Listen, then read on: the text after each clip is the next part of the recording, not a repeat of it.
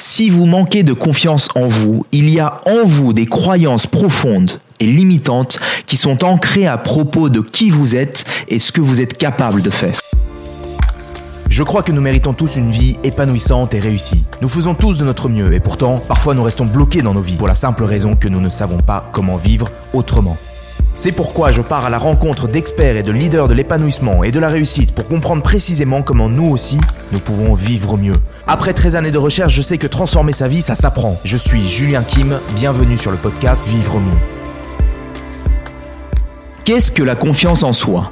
La confiance en soi, c'est un état profond, un état interne. Quand on a confiance, on est en paix par rapport à ce qui va nous arriver dans le futur.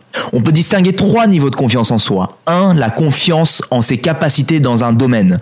C'est-à-dire, par exemple, je sais faire, je suis capable dans un sport, dans la cuisine par exemple. Ensuite, on peut avoir confiance en soi-même, c'est-à-dire que quoi qu'il arrive, je sais que j'y arriverai. Je sais que j'ai les ressources nécessaires pour y arriver. Et enfin, on peut avoir une confiance plus générale en la vie elle-même. Là, on se dit, quoi que la vie me réserve, je sais qu'au bout du compte, tout ira bien. Donc la confiance en soi, c'est cette certitude profonde que j'ai les capacités de faire face à ce qui va m'arriver dans le futur. J'ai le sentiment profond que quand j'anticipe mon avenir, j'ai les ressources nécessaires pour faire face aux événements. Et donc on voit bien que le contraire de la confiance en soi, c'est un état d'anxiété, c'est-à-dire de la peur de ne pas avoir les ressources pour faire face à notre futur. La peur de se dire que dans le futur, bah, je ne vais pas y arriver. Alors quand on a confiance en soi, on rayonne, on est proactif, on est conquérant, on est aventurier. Et puis on est prêt à prendre des risques. Physiquement, on a le torse bombé. Et le manque de confiance en soi, c'est un vrai problème, c'est un blocage significatif qui empêche les gens d'obtenir les résultats qu'ils souhaitent avoir dans les relations, dans le travail, dans leur épanouissement personnel.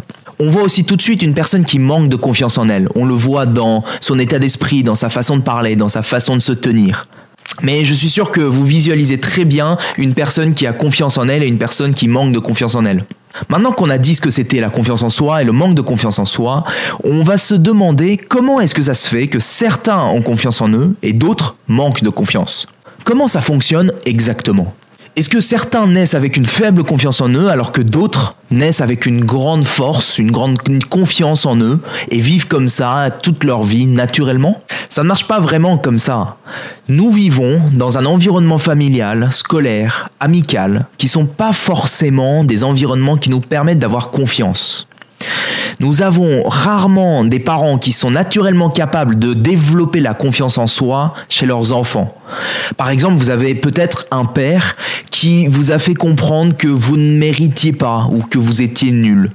À l'école, on vous donne des notes et quand vous avez des mauvaises notes, des mauvais résultats, alors vous y voyez le signe que vous n'êtes pas bon, que vous ne méritez pas, que vous n'avez pas de valeur toute la vie, votre patron, le gouvernement, vos professeurs, vos parents ont été les juges de votre mérite. Et comme vous ne méritez pas, pourquoi est-ce que vous auriez confiance en vous? Si vous vous êtes habitué à ça, c'est impossible d'avoir confiance en vous-même et par vous-même. À un certain moment de la vie, vous avez commencé à développer certaines croyances qui vous font penser que vous n'êtes pas assez bon, pas à la hauteur. Avec différents événements de la vie, par exemple une séparation, une rupture, un licenciement ou une moquerie, nous nous mettons à développer des convictions qui limitent notre vie.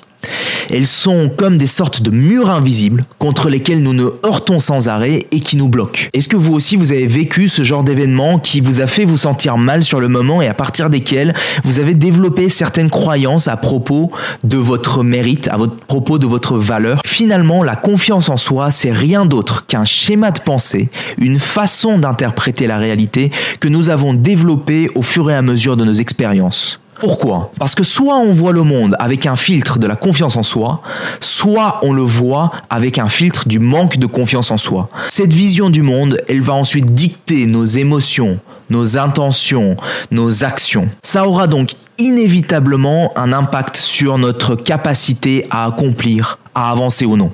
Je vais vous prendre un exemple personnel. Imaginez que moi, quand j'étais adolescent, j'avais un peu de poids et je n'étais pas très doué en sport. Toute ma vie, je me suis dit, je ne suis pas quelqu'un de doué en sport. C'est inné, j'ai la ferme conviction que je suis mauvais. Alors qu'est-ce qui se passe? Évidemment, si j'ai la ferme conviction que je ne suis pas bon en sport, qu'est-ce que je vais faire? Je vais avoir une attitude négative vis-à-vis du sport. Donc je ne fais pas d'efforts, je n'éprouve pas de plaisir quand je fais du sport. Donc j'obtiens des résultats médiocres ou négatifs. Donc ma confiance en moi par rapport au sport va baisser. Et donc, ma croyance que je ne suis pas bon en sport est renforcée. C'est un cercle vicieux. Mais est-ce que c'est vraiment le cas? Quand est-ce que je me suis mis à me considérer comme mauvais en sport? Est-ce que c'est vraiment inné? Et si je doutais de ça? Et si je m'étais pas donné les moyens? Quand j'ai découvert que je m'imposais moi-même ces croyances, j'étais alors capable d'avoir une nouvelle attitude bien plus positive par rapport au sport. Alors j'ai la ferme conviction que tout le monde est capable d'être bon en sport, et donc moi aussi. Alors j'ai une attitude plus positive vis-à-vis du sport, donc je fais plus d'efforts, j'éprouve du plaisir, donc j'obtiens des résultats satisfaisants, donc ma confiance en moi par rapport au sport augmente, donc ma croyance que tout le monde peut être bon en sport, y compris moi-même, est renforcée quelque part, euh, le positif entretient le positif. Alors dans cette expérience, je gagne confiance en ma capacité à faire du sport, qui impacte aussi ma confiance en moi vis-à-vis de la vie elle-même.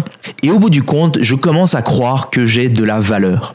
Si vous manquez de confiance en vous, il y a en vous des croyances profondes et limitantes qui sont ancrées à propos de qui vous êtes et ce que vous êtes capable de faire. Imaginez maintenant que vous êtes quelqu'un qui manquait de confiance en vous. Qu'est-ce qu'il faut faire pour avoir confiance en soi? Comment avoir confiance en soi? Je vais vous donner maintenant une méthode précise et qui a fonctionné pour moi et pour plein d'autres personnes. Cette méthode, c'est une série de questions qui va remettre en cause votre schéma de pensée. Et ça va agir un peu comme une combinaison qui vous permet d'accéder au schéma de pensée de la confiance en soi. Vous êtes prêts? Alors on y va. la première question qu'il faut se poser, c'est est-ce que j'en ai marre de manquer de confiance en moi? Est-ce que j'ai envie d'avoir confiance en moi? Est-ce que j'en ai marre? Est-ce que je souffre? J'aimerais que vous vous demandiez à quoi ressemblerait votre vie si vous aviez plus confiance en vous? Aujourd'hui, vous pourriez décider que vous en avez vraiment marre de remettre en cause cette histoire que vous racontez à propos de vous-même, que vous n'êtes pas quelqu'un de digne de confiance, que vous n'êtes pas à la hauteur, que vous n'avez pas de valeur. Ça, c'est la première étape. Et moi, c'est ce que j'avais fait donc pour le sport. Est-ce que vous en avez marre? Oui, non. Ensuite, la deuxième étape, c'est de vous demander, est-ce que je pense que quelqu'un d'autre qui n'avait pas confiance en lui au départ a déjà réussi à avoir confiance en lui? Vous en avez marre, d'accord, pour l'instant, mais vous n'y croyez peut-être pas que c'est possible.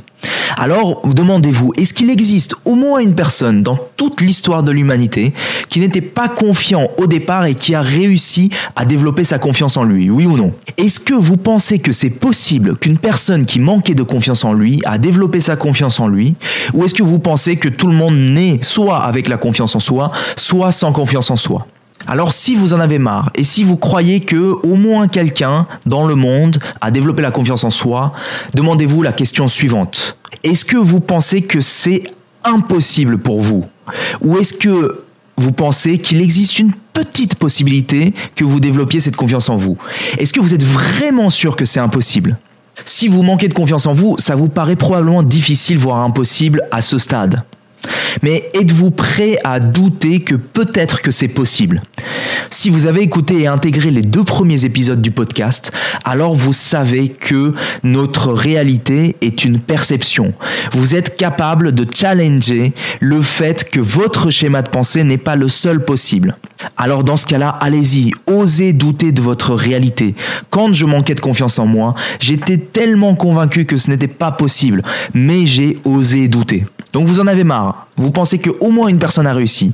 Là, vous doutez du fait que c'est impossible. Donc peut-être quelque part c'est possible pour vous. Alors maintenant, demandez-vous, de quoi dépend votre niveau de confiance en vous? Est-ce que ça dépend des circonstances, de votre environnement, ou est-ce que ça dépend de vous? Pensez-vous que vous avez le contrôle sur votre situation, que vous avez une part de responsabilité à prendre? Donnez-moi maintenant un moment pour expliquer cette partie. Je vais vous demander d'écouter ce que dit ce père à son fils qui a perdu confiance en lui.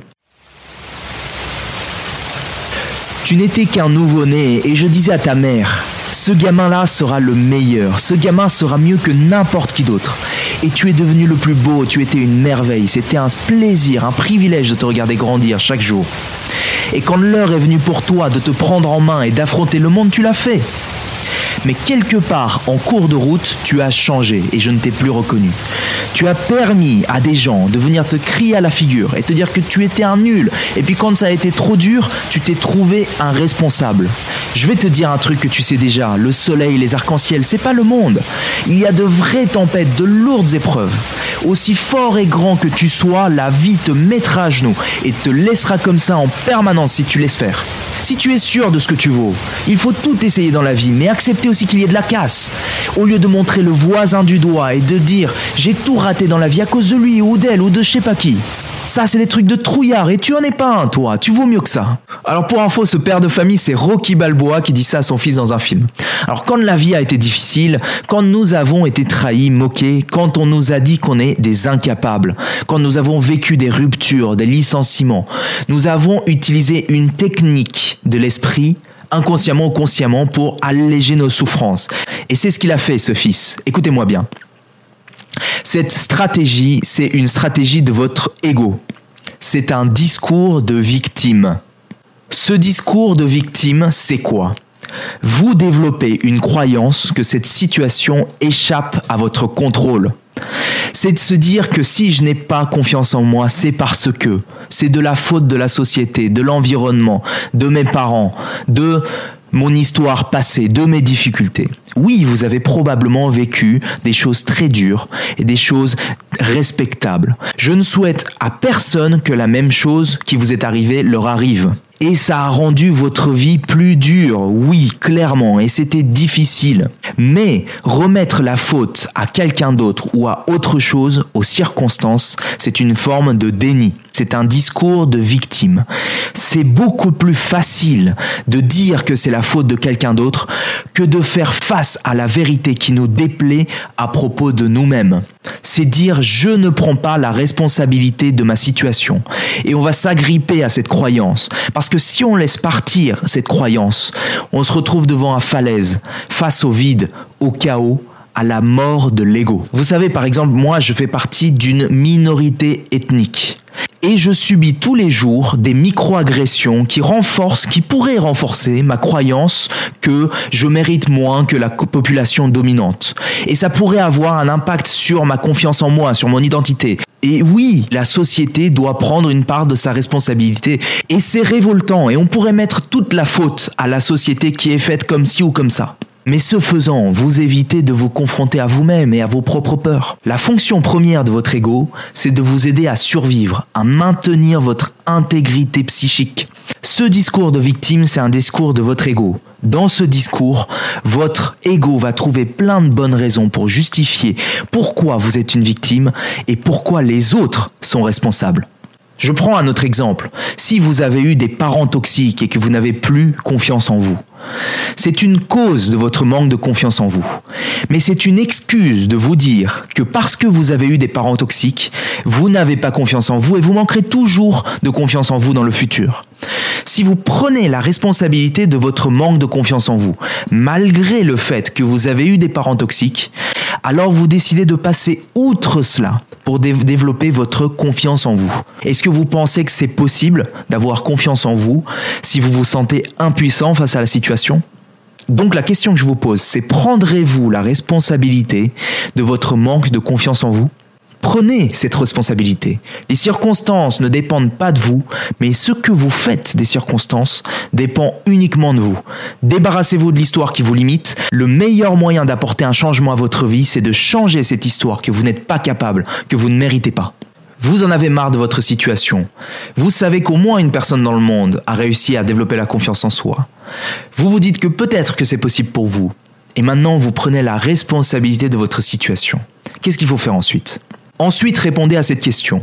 Sur quoi fondez-vous votre estime de vous-même? La notion que vous avez de la valeur, la notion que vous méritez. Quelles sont les règles qui définissent votre estime de vous-même? Écoutez-moi bien. Dans la vie, nous avons rarement eu l'occasion de nous faire confiance en nous-mêmes par nous-mêmes.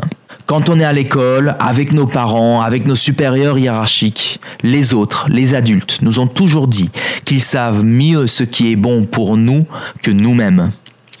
Alors nous passons une grande partie de notre vie en pensant que les autres savent ce que je dois faire et ce qui définit ma valeur. Nous avons été récompensés quand nous faisions les choses bien et punis quand nous faisions mal les choses. Ainsi, nous avons été stimulés, motivés par des récompenses extérieures. Et quand on ne reçoit pas ces, récompenses extérieures, on pense qu'on n'a pas de valeur, on pense qu'on n'a aucun talent, on pense qu'on est inutile dans cette société. À force de vouloir nous plier aux échelles de valeur et de mérite de la société, on ne sait même pas ce qui est important pour nous. On ne se pose même pas la question de savoir ce que nous on ressent et ce que nous on veut.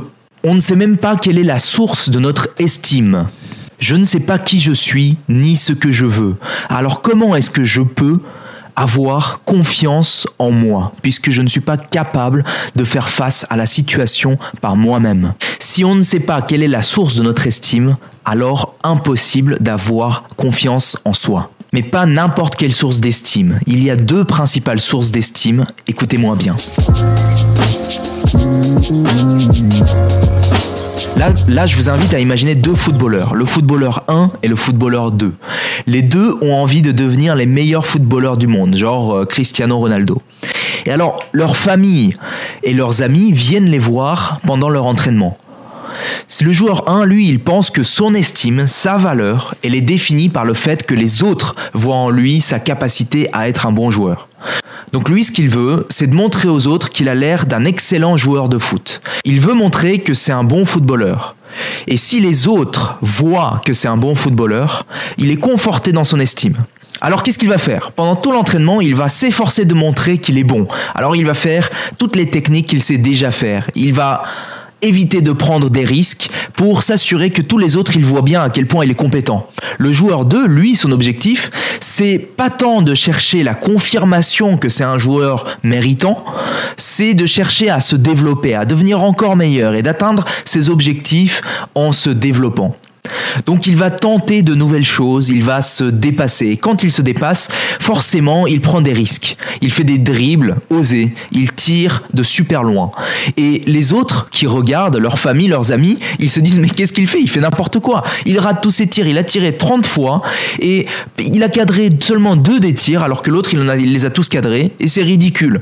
Donc bof, je préfère bien plus le joueur de foot 1, il m'a l'air beaucoup plus fort. Aux yeux de la société, qui est-ce qui a le plus de valeur à cet instant T, à votre avis? C'est le joueur 1. Mais le joueur 2, lui, il continue, il continue d'essayer de nouvelles choses. Et à votre avis, qui sera le meilleur dans 5 ans, dans 10 ans? Le joueur 1 ou le joueur 2 Probablement le joueur 2, non? Et c'est quoi le rapport avec la confiance en soi?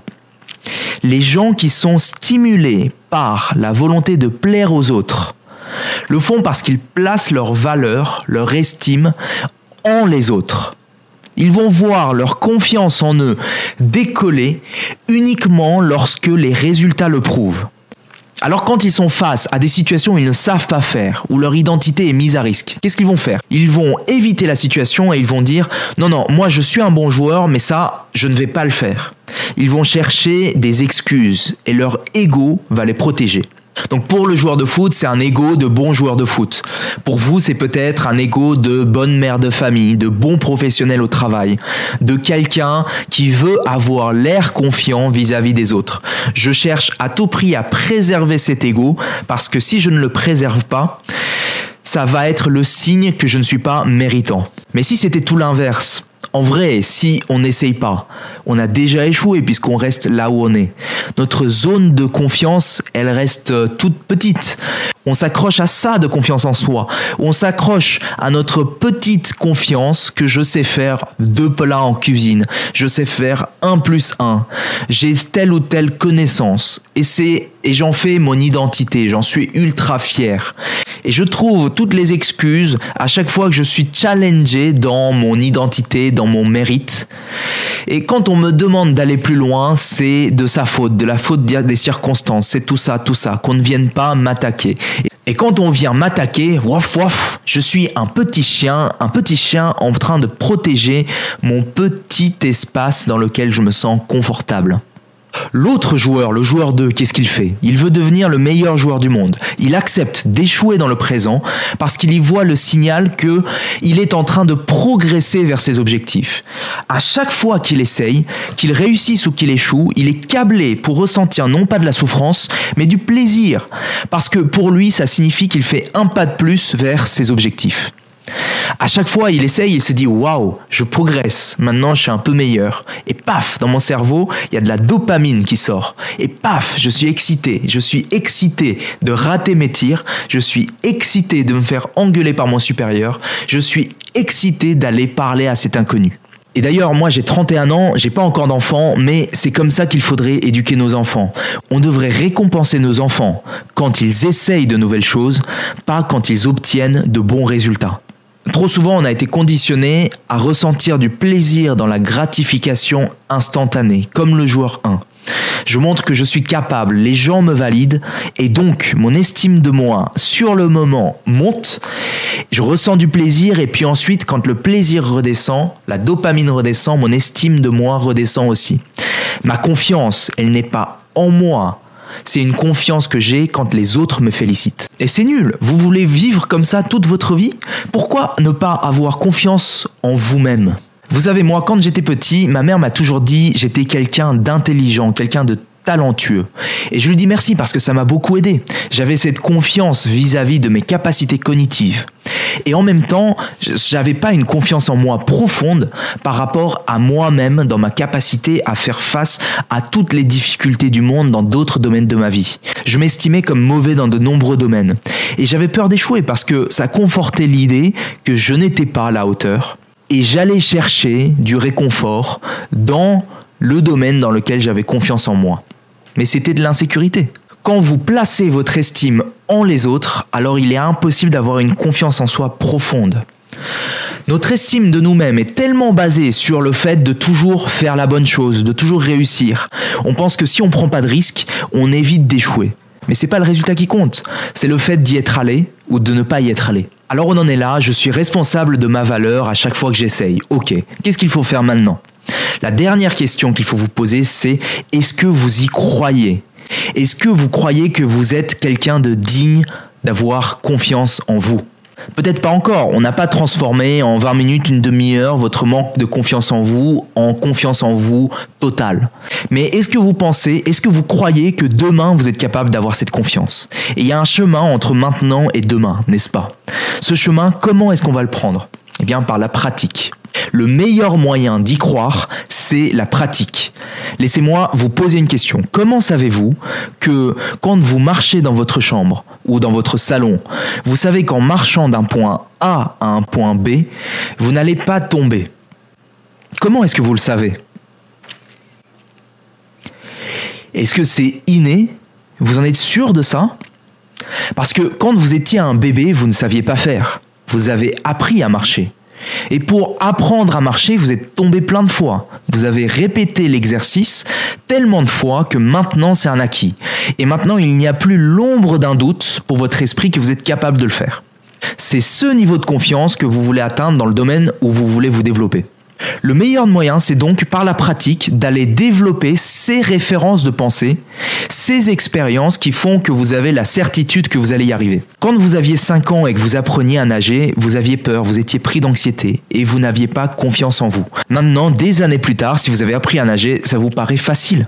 Pour y croire, c'est par la pratique, jusqu'à ce qu'on n'ait plus cette insécurité.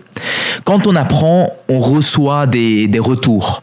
Si on a peur d'échouer, si l'échec nous fait tellement mal parce qu'on y associe de la souffrance, parce qu'on est dans l'état d'esprit du joueur 1, alors c'est difficile. Mais il faut vous câbler d'une façon à ce que vous vous dites que si vous avez peur d'échouer et que vous ne faites rien, alors vous ne vous développez pas et donc vous allez échouer. Donc la, souffrance, elle est dans le fait de ne pas essayer, et, et le plaisir dans le fait d'essayer et de progresser vers vos résultats. Prenez le risque, faites des petites actions, dans le domaine dans lequel vous voulez évoluer, au travail, au sport, dans votre rapport avec les autres, avancez petit à petit, obtenez des retours, positifs ou négatifs, avancez vers vos objectifs. Vous pourriez vous dire, je ne sais pas faire, je ne sais pas comment, je vais pas être bon. Et alors, en quoi est-ce que c'est si important d'être bon là, maintenant, tout de suite? Vous pourriez vous dire les autres vont se moquer de moi, je vais me ridiculiser. Et alors, en quoi est-ce que c'est si important? Vous n'aurez jamais la certitude que vous n'échouerez pas. Alors allez-y, fixez-vous un tout petit challenge qui sort de ce qui est confortable pour vous. Prenez le risque de faire des petits pas. Progressivement, vous allez apprendre à développer l'espace dans lequel vous vous sentez en confiance qui va s'agrandir de plus en plus. Félicitez-vous quand vous faites des efforts, quand vous prenez des risques, quand vous passez à l'action, non quand vous obtenez des résultats. Célébrez quand vous échouez, quand vous tirez des leçons. Ça va entraîner votre confiance en vous. En conclusion de cet épisode très dense, comment avoir confiance en soi? 1. Vous en avez marre de votre situation. 2. Vous pensez que c'est possible dans l'absolu. 3. Vous pensez que c'est peut-être possible pour vous.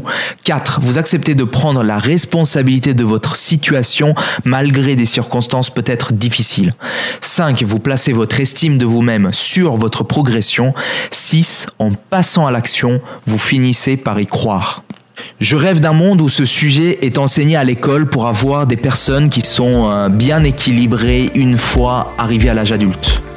J'espère que tu as aimé ce podcast. Si c'est le cas, abonne-toi pour que tu puisses vivre d'autres déclics et découvrir de nouveaux outils pour vivre mieux. Laisse-nous un 5 étoiles, je te serai super reconnaissant. Si tu as envie d'aller plus loin, j'ai créé un guide qui s'appelle La méthode simple pour vivre mieux. C'est une méthode en 8 étapes que j'ai utilisée pour accompagner plus de 500 personnes à améliorer la qualité de leur vie et révéler leur potentiel.